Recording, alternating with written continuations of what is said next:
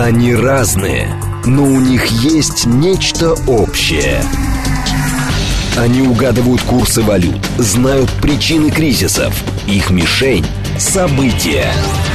Эксперты отвечают на ваши вопросы в программе «Револьвер».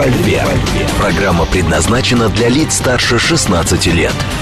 10.06, столица радиостанция «Говорит Москва», 94.8, микрофон Евгения Волгина. Всем доброе утро, программа «Револьвер» и Алексей Зубец с нами, директор Института социально-экономических исследований финансового университета при правительстве. Алексей Николаевич, вас приветствую. Добрый день, наверное, да. наши, рабочий. Да, наши координаты 7373948, телефон, смски плюс 7925 8888948, телеграмм для ваших сообщений «Говорит Москобот». Смотреть можно в YouTube-канале, можно же, да? Можно смотреть в YouTube-канале «Говорит Москва». Стрим там начался, много всего мы для вас подготовили, все про деньги, вообще все про деньги. Но начнем с того, сколько у нас с вами денег, если измерять их в капусте. В капусте не в смысле в э, аналоге э, слова «доллар» от 93 -го года, а в капусте в настоящей, в белокочанной капусте. Да. Ну, наверное, в цветной это уже по люксу. Да, Поэтому... наверное, цветная это чуть другая история. И брокколи это тоже другая история. Мы просто обычную капусту возьмем. Обычную, да, покупательная способность среднедушевых денежных доходов населения в месяц.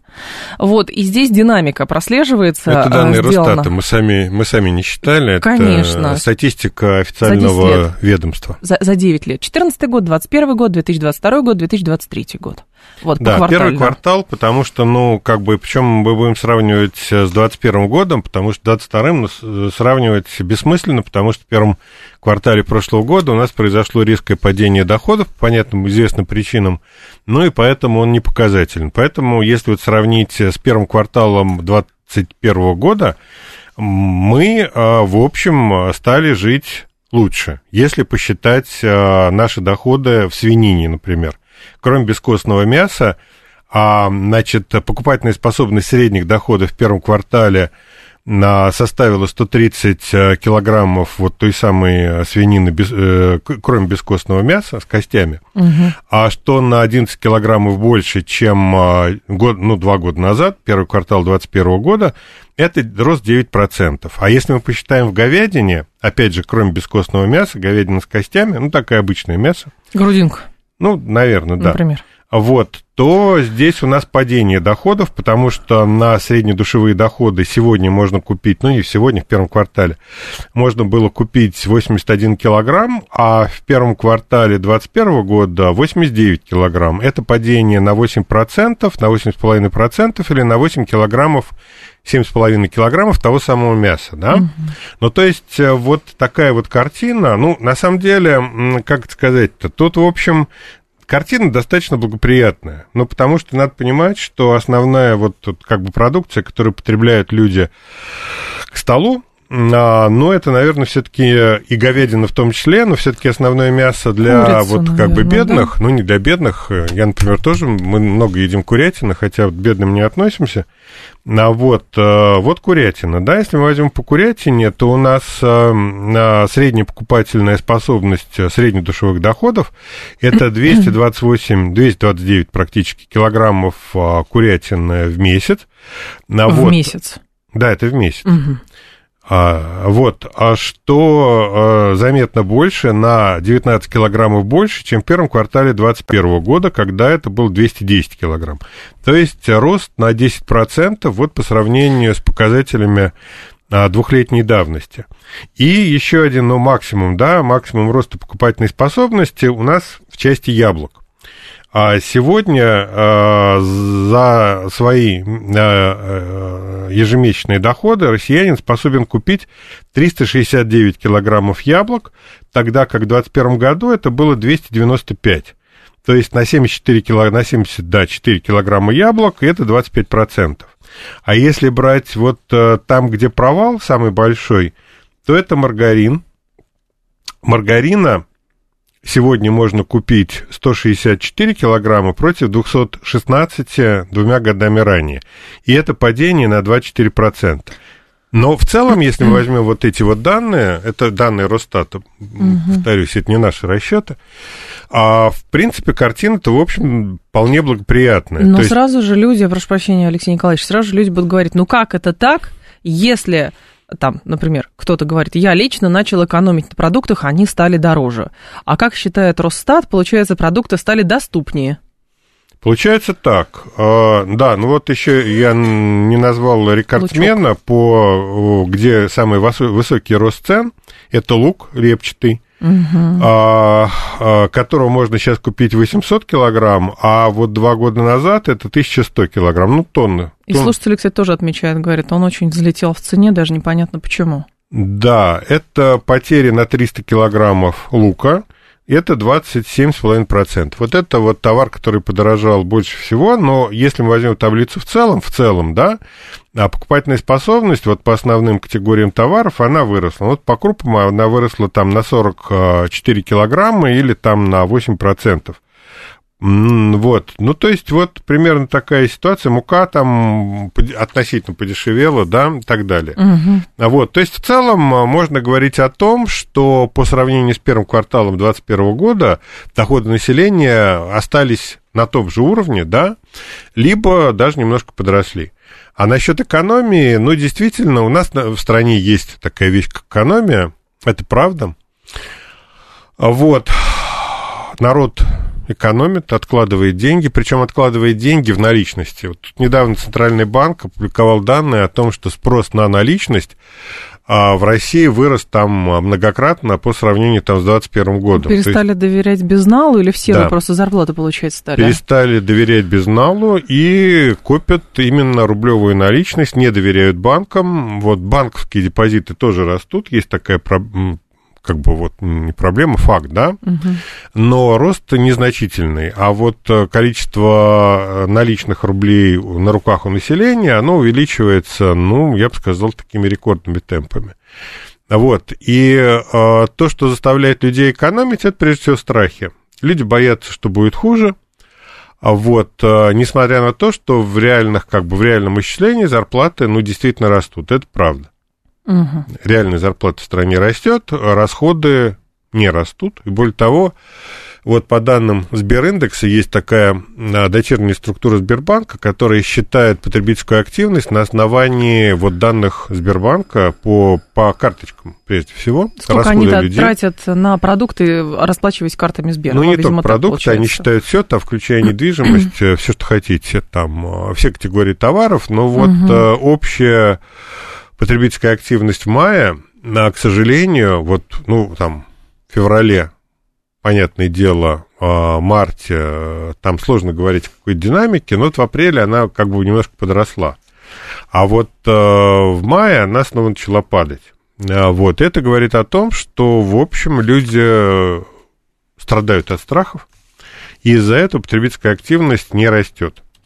Но скажем так, а, вот этот э, регресс потребительский, а, он э, имеет какой-то предел, какое-то дно? Или можно бесконечно вот закрутиться настолько, что вот прям вообще тишина на потребительском рынке может возникнуть? Я думаю, что э, как бы нижней точки мы достигли сейчас. Ну, то есть понятно, что если начнется, не дай бог, какая-то там природная катастрофа, ну, тогда, да, действительно, люди вообще перестанут тратить на какие-то там вот промышленные товары.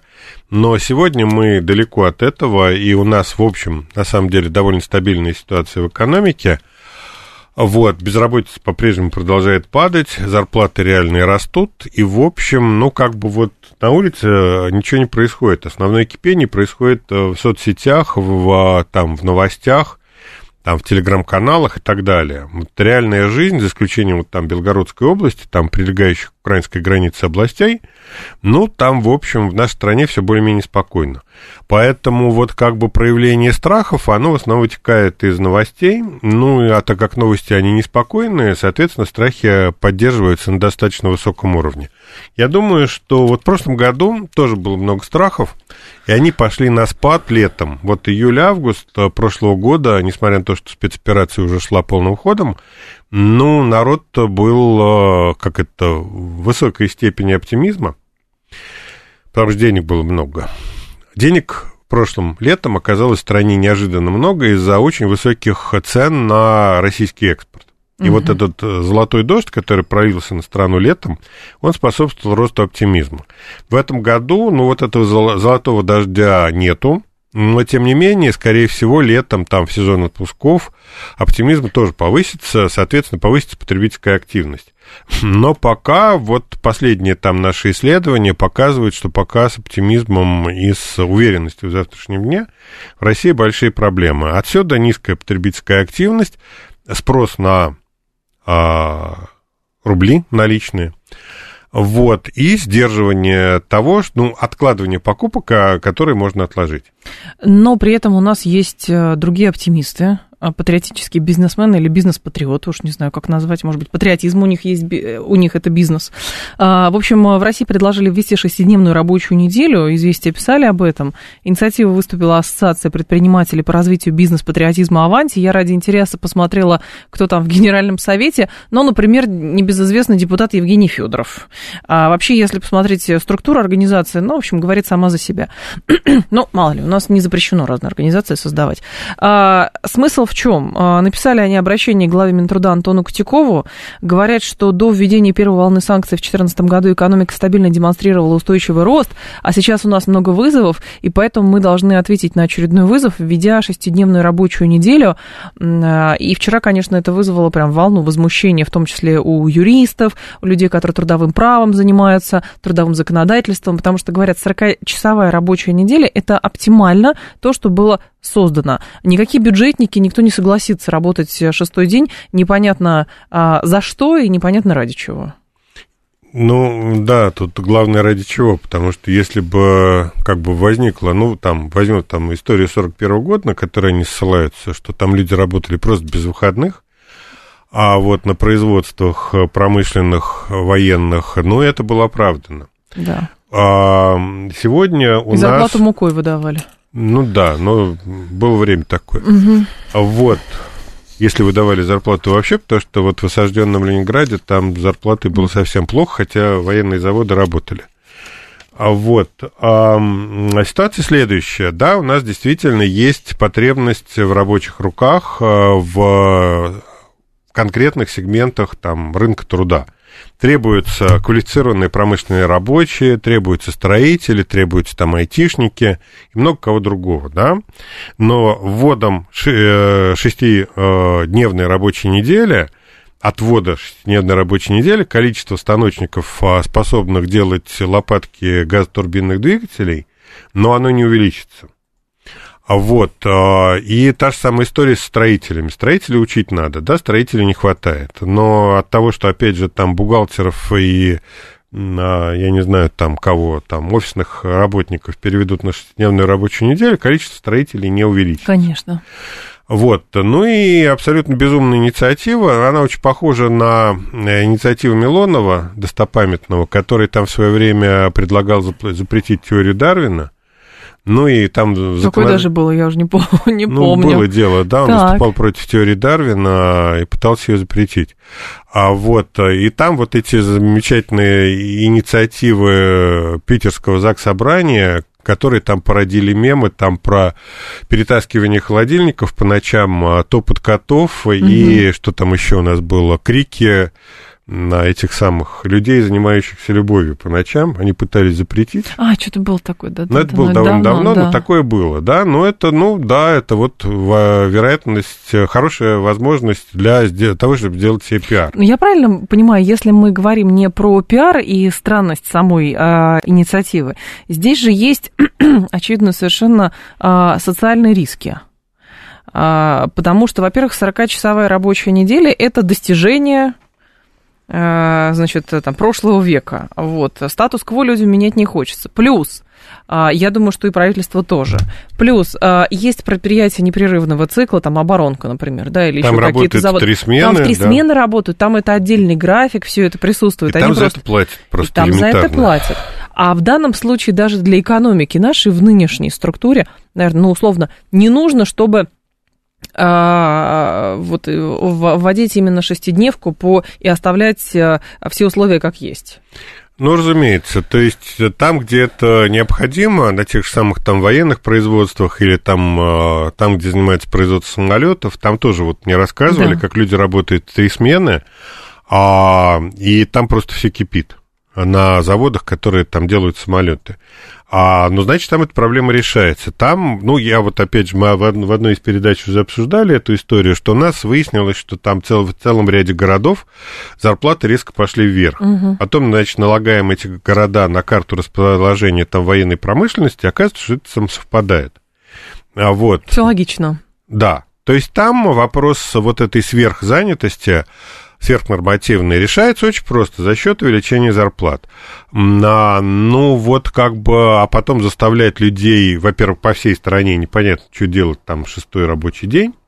Вот. Ну, например, я не знаю, в образовании, на самом деле, шестидневная рабочая неделя, она и без этого есть и студенты, вот и преподаватели, включая меня, ходят, да, при, при необходимости, обычно этого пытаются избегать, но если есть необходимость, я там обязан выйти там а, в университет в субботу и читать там лекции. Угу. Ну вот, а, ну опять же про непрерывное производство, там про, вот я не знаю, там Некоторые банки органы. работают уже и, да, и 6, вот, и 7 дней. Есть люди, которые там вообще работают, то магазины всякие там работают э, там с 9 до 10, включая субботу и воскресенье, это никого не, как это не удивляет. Норма жизни а, вот ритейла. Ну, поэтому инициатива абсолютно бредовая, абсолютно пиаровская. Но, в общем, люди добились, чего хотели. Они хотели, чтобы все узнали об ассоциации Аванти. Ну, вот мы там тратим время, там несколько минут уже обсуждаем да. эту бредовую инициативу. Ну, люди сделали себе пиар. Ну, поздравляем. А, ВВП на душу населения России по итогам 2022 года превысило 15 тысяч долларов, приблизилось к рекордным значениям 2013 года. Об этом сообщает а, Международный валютный фонд, кстати. Всего за прошлый год показатель увеличился на 22% и составил 15, э, ну, 15,5 тысяч, если округлять. А, ВВП на душу населения, напомню, это макроэкономический показатель, который отражает рыночную стоимость всех конечных товаров и услуг, произведенных в стране за год в среднем одним человеком. Это все-таки эталонный показатель? ВВП? Это эталонный показатель, но прошлый год у нас был исключением. Так что то, что вот там ВВП России вырос так сильно, это, ну, такое, не сказать, чтобы это фокус, да, никто угу. эти данные там не подтасовывал.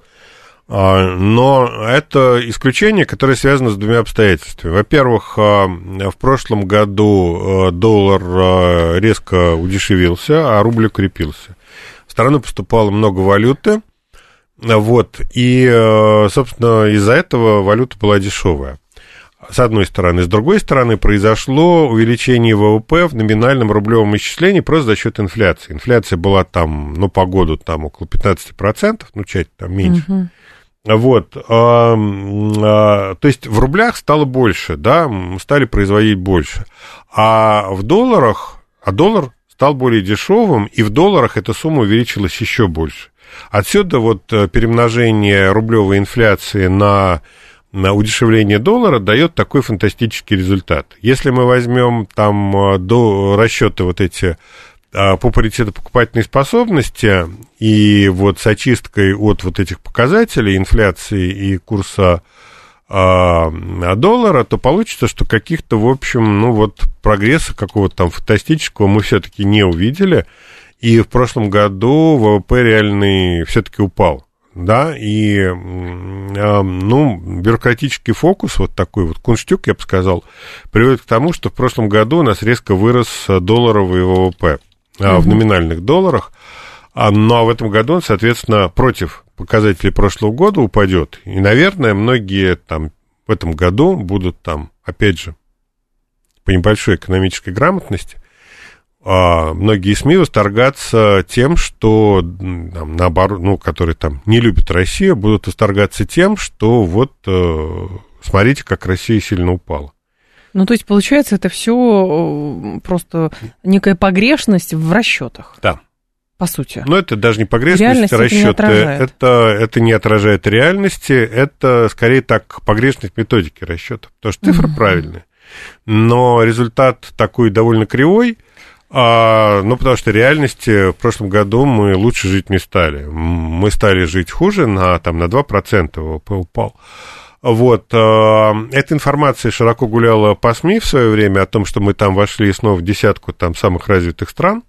Ну вот ровно поэтому. Хотя из десятки мы не выпадали, Россия как была, так и осталась там шестая экономика мира – а, если посчитать в реальных ценах и паритет покупательной способности. А если вот считать в номинальных долларах, то да, мы там были вне десятки, а теперь мы попали в десятку. Так.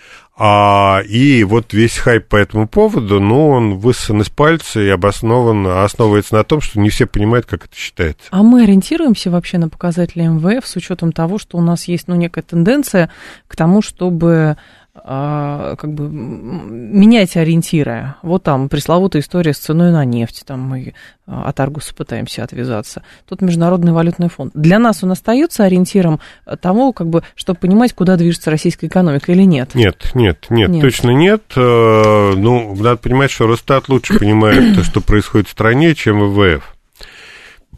Вот, поэтому на вот данные международных, международных организаций в части нашего внутреннего положения дел, ну, сегодня никто не ориентируется. Просто красивая цифра, там можно сказать, что вот даже, даже наши злопыхатели на Западе, они признали, что мы там резко как-то улучшили свои позиции.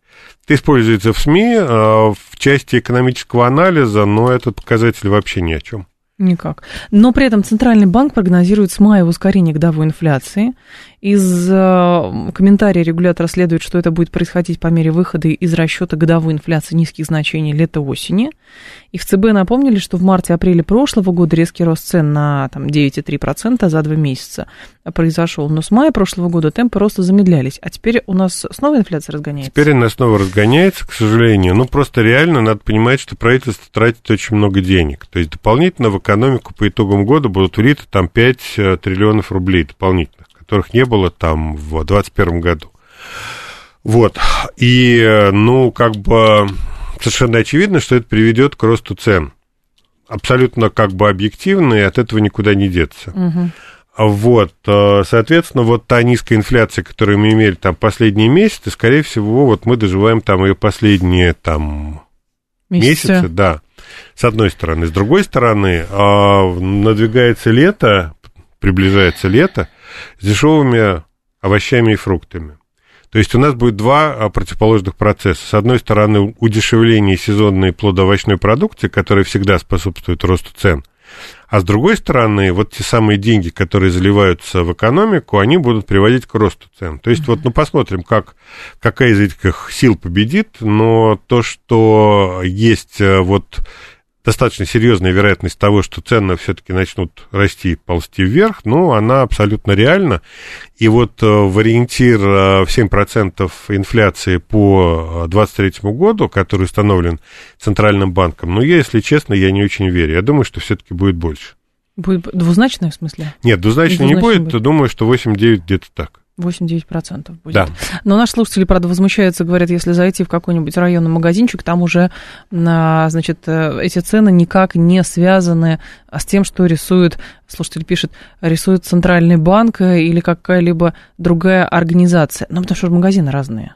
Потому что инфляция не считается по магазинам, которые там верхней да. ценовой категории какой-нибудь. Ну, или, или наоборот, С нижней. миндальным молоком. Или нижний, да. Что-то среднее берется. Да, берется средняя картина, и потом это данные за первый квартал. То есть сейчас ситуация может быть другой. Но вот данные за январь-февраль-март, она вот такая. Я не думаю, что Росстат врет, когда он говорит, что там а, вот в части свинины мы стали жить, э, в расчете на свинину мы стали жить лучше, чем это было два года назад. А, это программа «Револьвер». Алексей Зубец с нами, директор Института социально-экономических исследований и финансового университета при правительстве. Сейчас информационный выпуск, потом мы продолжим.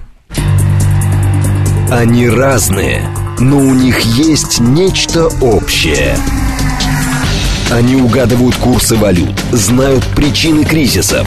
Их мишень – события. Эксперты отвечают на ваши вопросы в программе «Револьвер». 10.35, столица радиостанции «Говорит Москва». У микрофона Евгения Волгин, Алексей Зубец. С нами мы продолжаем. Здравствуйте, слушаем вас. Алло. Здравствуйте, Алексей. Пожалуйста. Вот месяц назад Мишустин анонсировал реформу системы государственного управления. Он сказал, что это будет переход от экспертных принятия решений к принятию решений на основе достоверных данных. Вот мне здесь непонятно все, не могли бы вы рассказать поподробнее все, что вы знаете об этом? Но принятие решений – это вообще по определению агрегирование экспертных мнений. Вот целая наука даже на эту тему есть, и очень глубокая, там, агрегирующее прогнозирование и так далее. Вот э, почему одно исключает другое? Почему э, вот эксперты обязательно, то, то есть все они должны быть удалены, там вместо этого достоверные данные должны Спасибо, но, но принято. никто не говорит об удалении экспертов. Смотрите, мы э, полным ходом движемся к информатизации деятельности правительства. То есть перевод э, вот как бы системы сбора информации на автоматические как бы рельсы и получение вот тех самых бигдата, больших Мгм. данных относительно положения экономики, ну, если не в реальном времени, то вот как бы а, быстро, да? То есть как работала система до этого? То есть вот есть там Росстат, есть какие-то ведомства, которые собирают там а, данные какие-то, потом они их агрегируют, через месяц, там два, три, через полгода они их публикуют, потом это доходит до управления, а потом оказывается, что данные уже давно устарели. Такое мы видели неоднократно, ну вот буквально там вот в кризис прошлого года и в этом году, когда у нас оценки э, одни, а а реальность, она другая. Просто не потому, что оценки неправильные, они просто устарели. Поэтому вот э, переход на данные, получаемые в, ну, если не в онлайне, то близко к этому, а вот это вот такая цель правительства, это на самом деле правильное решение, потому что, ну, действительно, лучше принимать решения, когда они а, свежие данные. Ну, вот как специалист, который занимается как раз обработкой данных и там прогнозированием, могу сказать, что действительно ситуация меняется там в нашей стране, но раз в месяц она меняется. Ну, не раз в месяц, там раз в два месяца. И отставание по данным – это большая проблема. Вот именно с этим предлагается бороться. 7373948, мы вас слушаем. Здравствуйте, алло. Э, Добрый день, Юрий Москва. Да, Юрий, пожалуйста. Вы знаете, я очень хочу попасть в страну господина Зубца, в ту Россию, потому что с моей России я расскажу. В моей. России за несколько лет при не увеличившейся ни на копейку зарплате яблоки выросли с 60 до 120-150 рублей, Так. бананы с 60 до 115. Про пятерочку говорю, заметьте, про самый дешманский магазин. Крупы, не буду перечислять, все, кисломолочные продукты, понимаете? Я работаю в мебельной отрасли, и каждые полгода поставщики по комплектующих и материалов поднимают цену на 5-10%. Так. Поэтому я, пусть мне господин Зубец скажет адрес своей России, я срочно туда переезжаю. Вот срочно, прямо сейчас. У каждого своя Россия, понимаете? Да, мой адрес не дома, не улица. Ну, а если серьезно, правда? Смотрите, ну вот не далее, как вчера, покупал яблоки в перекрестке. Вот не будем делать рекламу я будем, просто, ну вот покупаю, просто он рядом с домом. Купил я яблоки там за 60 с чем-то рублей. Вот. А сезонные яблоки дешевые. Понятно, что это там не какая-то люксовая продукция из-за границы, но абсолютно вот как бы обычное там делать сок для там детей и для себя, кстати. А, Вот, ну и вот купил за какие-то там э, вот э, вполне разумные деньги. То есть, смотрите, есть... э, а, Понятно, что Росстат ориентируется не на верхний ценовой а, сегмент той или иной продукции. Он ориентируется на массовый, но доступный. Если есть в магазине яблоки по 60 рублей, а есть по 260, то понятно, что в расчет попадут яблоки по 60. Да. Что теоретически есть такие магазины, где яблоки стоят 60 рублей. Ну, не 60, там 70, условно Ну, говоря, да. но тем не менее, вот они есть, они лежат вот на, спокойно навалом там на прилавке, приходи и бери. Если вы хотите купить за 260, ради бога, но вот я, например, вчера купил за 69, по-моему. Я думаю, что здесь еще стоит брать во внимание, конечно, во-первых, статистика Росстата, она по квартальной, это по первому кварталу. А первый квартал – это конец э, зимы, весна. А мне кажется, на это тоже стоит ну, э, м, с делать. чем мы сравнивали, 21 Да. год, это тоже там конец э, весны и... Конец, вернее, Конец конец, зимы, зимы и весна. весны, да, то есть да. здесь как бы оно сопоставимо. Вот, ну просто, да, действительно, за последний там э, год, э, два, наше правительство насело на ритейлеров с целью обуздать их аппетиты и сделать так, чтобы у нас там, ну, фисташки не продавались по цене там в три раза дороже, чем они В продаются Европе. в Европе, да? Слушаю Или в вас. четыре раза. Да, здрасте, алло, Елена. А, Здравствуйте. Здрасте, Елена я вас узнала, да. Марго. Так. Вы знаете, я аудитор, и для кого война, для кого мать родна. Как я вижу со своей точки зрения. Прежде Так. всего, народ обогатили, потому что кинули ему 21%. Народ, э, помните, по депозитам? Потом было 8%. Но это было короткое время. Да. Ну, короткое, но люди все-таки обогатились. Потом, вы знаете, э, как я делаю покупки. Может, я вписалась в этот божественный миропорядок, но я в очень хорошем, как вам сказать, э, а- атмосфере. У каждого своя же Москва. Ну, например. Без рекламы магазинов только. Нет, э, естественно, я просто, э, я просто хотела купить клубнику, и вот в одном сетевом магазине я вижу клубнику 755. Но я решила совершить мацион, и мацион на Хунтовский рынок, он относительно от меня недалеко 250 рублей. Я вообще была поражена там ценами. Я только вошла, вот как бы первый, первый этот, и первый, по- первая палатка, Прилавок. первый Мгм. продавец, никуда не заходила, потому что я не люблю вообще Ваши выводы как аудитора в чем? а, у нас э, просто все, вся экономика на подъеме, потому что народ по миру не шастает, весь, вся выручка у нас в стране. В ресторане. стране. Я, например, снимаю наличные и много на такси и на чаевые в ресторане. Понятно. Спасибо, Елена. Вот Ну, другая, другая Россия. Да, на такси, на такси я предпочитаю ездить по карточке. Да. Вот, а часовые, часовые э, часы, извините, чаевые в ресторанах не плачу, потому что питаюсь как-то более скромно. А вот, ну, хорошо, если человек имеет возможность там каждый день ходить в ресторан, слава богу. Я вам ж- желаю успехов. Вот, действительно, экономика на подъеме, это правда. А, Действительно, опять же, надо признать, что это связано вот с переходом там на военные военизированные рельсы.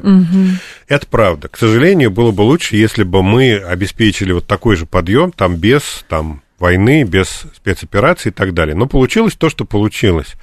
И сегодня, в общем, вот прогнозы по росту ВВП, которые мы видим, в том числе российские, там иностранные, там на 2%, полтора по этому году, они основаны ровно на том, что вот резкое оживление Да. там промышленности вот в этом сегменте. Да, наверное, было бы лучше, если бы оживление произошло не только там, но и в других отраслях. Но имеем, что имеем. Тем не менее, экономика на подъеме, доходы населения, ну, по крайней мере, не падают. Зарплаты реальные, они на подъеме. Ну, вот с этим связана платежеспособность. 7373948, телефон прямого эфира. Следующим темам переходим. А то, товарищи, я знаю, но мы просто с вами застрянем на капусте с яблоками и будем э, делиться Где адресами, дешевле? адресами, где какая Россия, где дешевле. Поэтому, пожалуйста, давайте. А, волевым усилием G7 собирается создать новую совместную платформу по противодействию экономическому принуждению. Ожидается, что лидеры стран примут решение о создании новой координационной платформы по теме экономического принуждения. Так я что-то не понимаю. а, Это идея Это они- давить, а, давить одних, а себе преференции создавать? Это не против себя, потому что то, Против что чем... себя. Ну, получается, да. Потому что то, что сейчас происходит с Россией, ну, на российском направлении, это как раз экономическое принуждение, там, массовые санкции. Но они не хотят, чтобы такие же санкции применялись против них. Ну, то есть они, как бы сказать-то, озаботились, чтобы их самих не задушили их собственным оружием. А кто же их за, Ну, китайцы, задушит? например. Китайцы А, могут китайцы. разрушить э, западную экономику просто, как это, в пять минут э, щелчком пальцев. Потому что, ну, вот там мы помним историю, там, в 2020 году, в пандемию, когда там вся мировая автомобильная промышленность э, сильно затормозила из-за остановки одного завода в Китае, который производит там электронные комплектующие для автомобилей. Был такой, да. С Малайзией, кстати, было то же самое. Кристалл они перестали выращивать на время пандемии. Страну закрыли и все. Да, была такая история с Таиландом, когда там э, тоже какие-то автомобильные комплектующие, у них что-то там произошло, или э, забастовка, или что-то еще. Ну и вот как бы оно встало. Вот, они не хотят, чтобы с ним сделали то же самое, что они делают э, и пытаются сделать с остальным миром. Вот отсюда некая платформа взаимопомощи, хотя, с другой стороны, мне не очень понятно. Но вот они создадут некий механизм противодействия внешнему коллективному давлению. А вот завтра, пос- на следующий день после этого, там Китай прекращает поставки редкоземельных металлов в европейскую экономику. Ну и чего? Чем поможет им это вот совместная коллективная программа борьбы с э, внешним давлением? А как, Ничем. главное, они это будут делать? Ну, то есть, условно, понуждать... Это взаимопомощь. Нет, это взаимопомощь. А, это взаимопомощь. То есть, Да. страховка от... Страховка от внешнего экономического давления. Ну, ровно то, чем мы занимаемся сегодня. Вот у нас тоже есть внешнее давление, и мы в рамках этого давления ищем себе союзников для того, чтобы бороться с этим вот давлением. Ну, получается, они думают, что у них тоже получится. Но с вашей точки зрения, их усилия по тому, чтобы докручивать санкции, пугать наших нынешних контрагентов, которые, ну, по, по сути, нам помогают эти санкции обходить, а, они могут вот прям вот до, до последнего рассчитать? Нет. Ну, смотрите, то, что санкции не привели к никакому серьезному эффекту, это результат того, что они плохо их рассчитали. Потому что, ну, на тот момент, там, а, февраль-март прошлого года, они были уверены в том, что там, уход Макдональдса из России – это страшный удар, который Россия не переживет. Вот. Ну и сегодня те санкции, которые они вот планируют, на самом деле не надо их преуменьшать. Вот тот самый там одиннадцатый пакет, который сейчас там, о котором много говорят. Действительно, вторичные санкции, введенные против партнеров России, против армянских предприятий, там, казахстанских, э, узбекских, это инструмент такого ползучего удушения России, э, один из как бы немногих вот эффективных за последнее время. Это действительно очень неприятная история, потому что если вторичные санкции будут действовать, подействуют, то у нас будет там много неприятных минут впереди. Но вот додавить до конца... Додавить до конца у них уже не получилось, э, но увеличить наши издержки стоимость производства в России, ну, у них есть такие возможности, к сожалению, да, это надо признать. Но здесь, правда, другое дело, что а, есть а, идея как раз, что можно а, додавить и напугать э, всех на свете, там, а, бывшие советские республики, но в какой-то момент получится, а предлагают ли они им больше, чем предлагает Российская Федерация, щедрая душа, чтобы они продолжали, потому что, мне кажется, все а, в итоге может свестись к той ситуации, которая возникла в Грузии, когда много-много обещали, там, 10 лет назад, а в итоге Грузия выполнила какую-то свою роль, ну, с точки зрения больших государств, вот, и потом ее просто кинули, а в итоге Грузии туристы нужны, нужны, деньги нужны, нужны, сбывать свою вину нужно, нужно. И в итоге волевым решением а, было принято вот э, то, что сейчас, там, облегчение режимов и прочее. Да, есть такая история, потому что вот те постсоветские государства, против которых вводятся сегодня санкции, ну, тот же Казахстан, там Киргизия, Узбекистан, ну, не против стран, а против предприятий в этих странах, а Армения, они все критически зависят от России. А, ну, надо, как напомним, что тот же Узбекистан, здесь в России около миллиона узбеков, узбекских старбайтеров, которые там шлют э, свои деньги в э, себе на родину. И та же самая Киргизия, Таджикистан, вот эти государства, они, ну, без вот российских денег, но они существовать не могут. И потом, ну, посмотрим на карту, мы увидим, что там вся Центральная Азия, она зажата между Россией и Китаем. Китай, естественно, смотрит там на санкции сугубо отрицательно, вторичные, да, mm-hmm. которые вводятся и против него, и против вот центральноазиатских государств. Понятно, что у России и Китая есть все ресурсы для того, чтобы заставить эти страны, ну, сохранять скажем так, благожелательный нейтралитет, по крайней мере, по отношению к России. Им же нужны деньги фактически. Ну, потому что а, возможность мигрантов зарабатывать здесь, по сути, это страховка этих же самых государств от перманентных а, шатаний режимов. Да, да, да, потому что, ну, деньги, переводимые вот гастарбайтерами, это основа экономики. Да. Это не только там в Таджикистане и Киргизии, но и в Узбекистане тоже, например, которые там более развитые государства. Угу. Вот, э, и Россия может э, заставить эти государства пожалеть э, о том, что они участвуют в антироссийских санкциях. История тяжелая, долгосрочная. Я думаю, что у России есть все инструменты для того, чтобы с этими санкциями бороться, но она будет непростой. 7373948, телефон прямого эфира. Давайте вас послушаем, пожалуйста. Алло, ваш вопрос нашему гостю. Если можно, не про капусту, а уже проехали эту тему. Да, а вот такой вопрос. Давайте. Э, большая тройка международных корпораций владеет всей Украиной. Это вот интеркорпорации, какие-то BlackRock, Vanguard, еще что-то. То есть э, ВСУ воюет, э, защищает интересы этих корпораций. Разъясните, пожалуйста. Ну, ну тройка не да. владеет Украиной. Вы, мы о чем говорим? О черноземах э, или об экономике вообще? Если об экономике вообще, там действительно участие иностранного капитала оно большое, но там точно не три компании, они точно владеют не всем. Ну, но оно большое. Да. Вот. А воюют ли они за этих корпораций? Нет, не воюют. Они воюют за коллективный Запад, который в случае поражения на Украине теряет э, господствующие позиции в мире. То есть э, смысл поддержки Запада состоит в том, что если ему не удастся продавить свою позицию по Украине, это значит, что в мире он мало чего может. А если Запад мало чего может, значит гораздо меньшее количество стран будет склонно с ним договариваться и удовлетворять его там хотелки, да? Угу.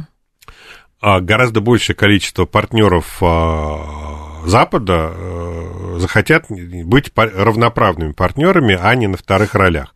Вот за это идет борьба. То есть Запад получил монополию на глобальные дела там, в 16-17 веке. Там последние там, 300 лет он этим пользовался.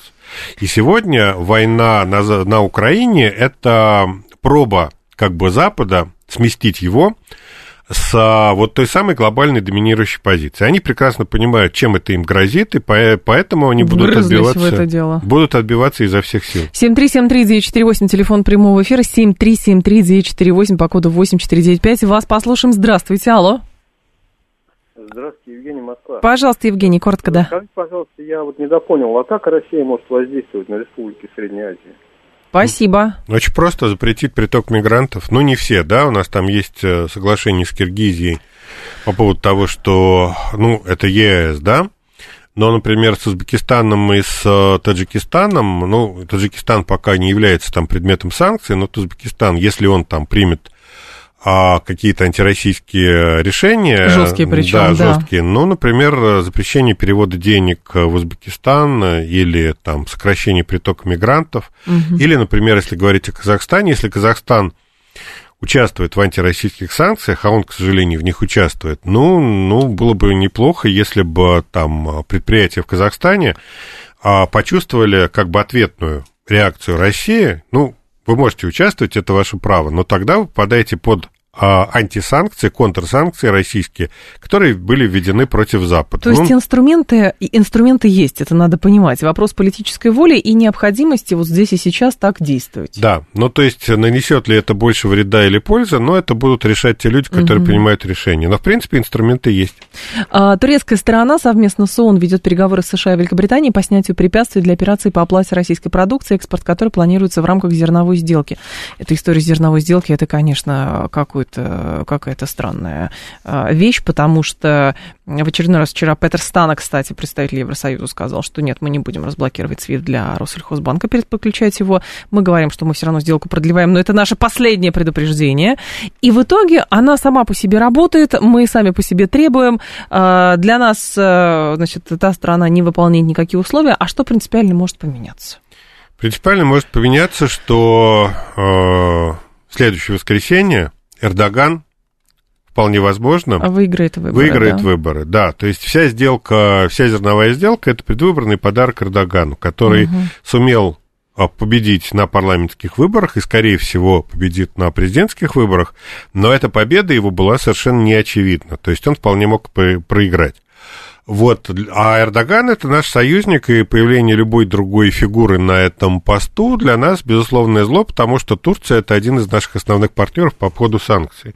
Вот для того, чтобы Эрдоган остался у власти, мы вот последние там год, 9 месяцев, шли на, э, ну, на саму сделку и на ее продление. Сейчас Эрдоган, если победит на выборах, ну, ценность этой сделки для нас резко упадет. Поэтому не продление сделки через вот сколько там, два месяца или там три ее продлили. На два. На, на 60 да, дней, да, 60 дней, да, до да, точно, два июля, по-моему. Да, да, да. Вот не продление сделки в июле, оно абсолютно реально. Э, ну, хорошо. Да, вот эта история про... Э, Свифт. Свифт. Да. А, считается, что Запад может согласиться на то, что партнером, через которого Россельхозбанк будет рассчитываться за продовольствие, торговать продовольствием, будет как раз один какой-то турецкий банк, который будет выделен. Ему mm-hmm. американцы mm-hmm. дадут лицензию на это, вот как бы снимут с него санкции, а, и он будет вот партнером Россельхозбанка по этой торговле. Вот такой вариант прорабатывается, то есть это напрямую было понятно с самого начала, что а, Россельхозбанк в SWIFT не вернут, но вот какой-то косвенный вариант, который позволит проводить расчеты в долларах, евро, там, во всяких международных валютах, ну, вот такой вариант рассматривается. Я думаю, что так оно и будет. Скорее всего, такой банк появится. Наши слушатели, правда, вчера еще, когда мы эту тему обсуждали, говорят, вот почему, значит, э, приоритет отдается конкретным банкам, у нас много банков под санкциями. И я вспомнила просто параллель. Э, это не потому, что кто-то, значит, э, больше кому-то нравится, и поэтому выбирается такой банк по снижению ограничений. Нет. Это та же самая история, как с Газпромбанком была. Для расчетов по за газ. Да. А здесь Россельхозбанк, а да. который основной у нас оператор по расчетам за, продовольствие на рынке. И там не только продовольствие, там есть еще одна очень важная для России часть, на которой Россия настаивает, это поставки запчастей для техники.